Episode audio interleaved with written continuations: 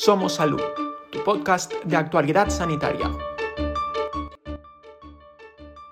El pasado 6 de mayo fue el Día Internacional sin Dieta y por ello dedicamos el podcast de hoy a hablar sobre las consecuencias poco saludables que se pueden sufrir al hacer un abuso de ellas. Es importante recordar que los especialistas son los indicados para marcar las pautas a seguir según nuestras intenciones y necesidades. Abusar o no hacer de forma correcta una dieta puede acarrear graves consecuencias para el cuerpo y derivar en trastornos alimenticios muy importantes.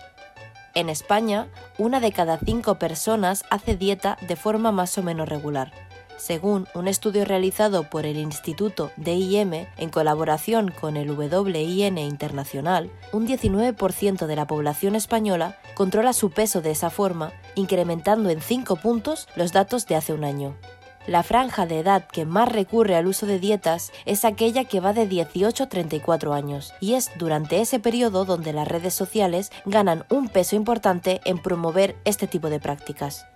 Según el estudio de la Universidad de Enfermería Jim Bernat, subir una foto a una red social está asociado con la creación de un ideal de belleza no real, ya sea por los filtros, Photoshop o por el simple hecho de elegir la imagen donde el usuario parezca más delgado. Depender tanto de los cánones establecidos suele derivar en ocasiones a sufrir problemas graves de salud relacionados con el control del peso y la ingesta de alimentos.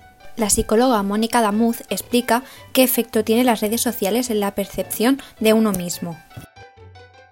Las redes sociales afectan respecto a la imagen en la medida en la que definen lo que ha de ser, como modelos poco realistas, pero vistos como si lo fueran. Definen cuerpo, vestimenta, poses y lo que se espera de nosotros. Construimos nuestra autoimagen con la información que recibimos y no nos paramos a cuestionarla.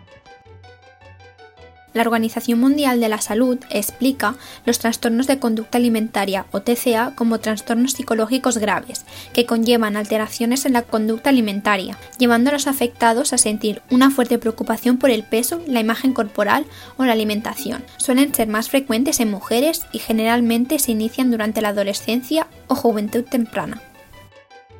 Tal y como explica la Fundación FITA, son 400.000 personas en nuestro país las que conviven con algún tipo de TCA. De todos ellos, 300.000 son jóvenes de entre 12 y 24 años. Y según esta misma entidad, los TCA son la tercera causa de enfermedad crónica en los adolescentes de España. Entre estos trastornos, los más frecuentes en la adolescencia son la anorexia nerviosa y la bulimia nerviosa. Y entrados ya en una edad más adulta, el trastorno que prevalece sobre todo en la población masculina es el trastorno por atracones. Para entender la diferencia entre estas afecciones, la psicóloga Mónica Adamuz nos aclara las diferencias entre estas.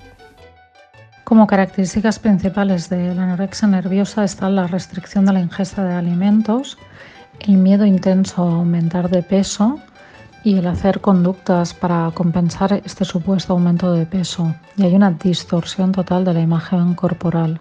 La bulimia se caracteriza por tener episodios recurrentes de atracones y tener la sensación de que uno no puede dejar de comer. Y luego el hacer comportamientos compensatorios para esta ingesta compulsiva de alimentos, que generalmente es el vómito autoinducido, uso de laxantes de una forma brutal, etcétera.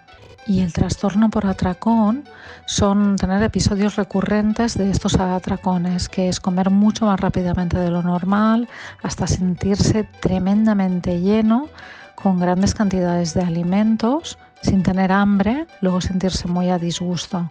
Entonces hay un malestar intenso respecto a los atracones. Como se suele decir, el primer paso para solucionar un problema es admitir que se tiene. La Asociación contra la Anorexia y la Bulimia comparte que la clave para una recuperación asegurada se encuentra en la confianza y generar un buen ambiente con el psicólogo y terapeuta. Mónica Damuz explica la forma en que ella trata a sus pacientes. Mi forma de trabajar eh, cuando viene un un cliente con trastorno de la conducta alimentaria es hacer un abordaje integral, ver qué es lo que le ocurre en ese momento para estar haciendo esa conducta, de dónde viene, cuáles son los aprendizajes, cuáles son el contexto, etcétera. En mi caso es, yo tengo formaciones en diferentes técnicas, tanto como mm, técnicas más centradas en terapia breve estratégica, cognitivo-conductual, etcétera. Y entonces es ver cuál, eh, con la persona que tengo delante cuáles son aquellas cosas que le pueden ser de utilidad. Como mencionamos anteriormente, los TCA son unos trastornos que afectan sobre todo a la población joven. De nuevo, la Fundación FITA aclara que el 90% de los casos pertenecen a la población femenina. Sin embargo, aclaran que dentro del 10% de casos masculinos, cuanto menor es la edad del paciente, mayor es el número del afectado. Los trastornos de la conducta alimentaria que a mí me han llegado a consulta, el perfil suele ser mujer eh, y edades entre 12 y 50, podría decir. Realmente en los adolescentes hay mayor incidencia, ya que también es una forma de gestionar las emociones, porque la comida es algo que pensamos que podemos controlar porque lo puedo tocar, etc. Entonces la emoción la podemos, ah, tenemos la sensación de que la podemos controlar a través de eso. El confinamiento se ha traducido en un repunte de la detección de casos de anorexia y bulimia. Así lo asegura la Asociación contra la Anorexia y la Bulimia, que denuncia además la falta de recursos para atender a las personas afectadas y a sus familias. En España, una de cada 20 mujeres entre 12 y 21 años sufren un trastorno de la conducta alimentaria. Por ello, los expertos creen que el tratamiento y la prevención deben tener como objetivo, además del restablecimiento físico, el desarrollo de la autoestima, la gestión de emociones y la creación de una escala de valores lejos de los estereotipos.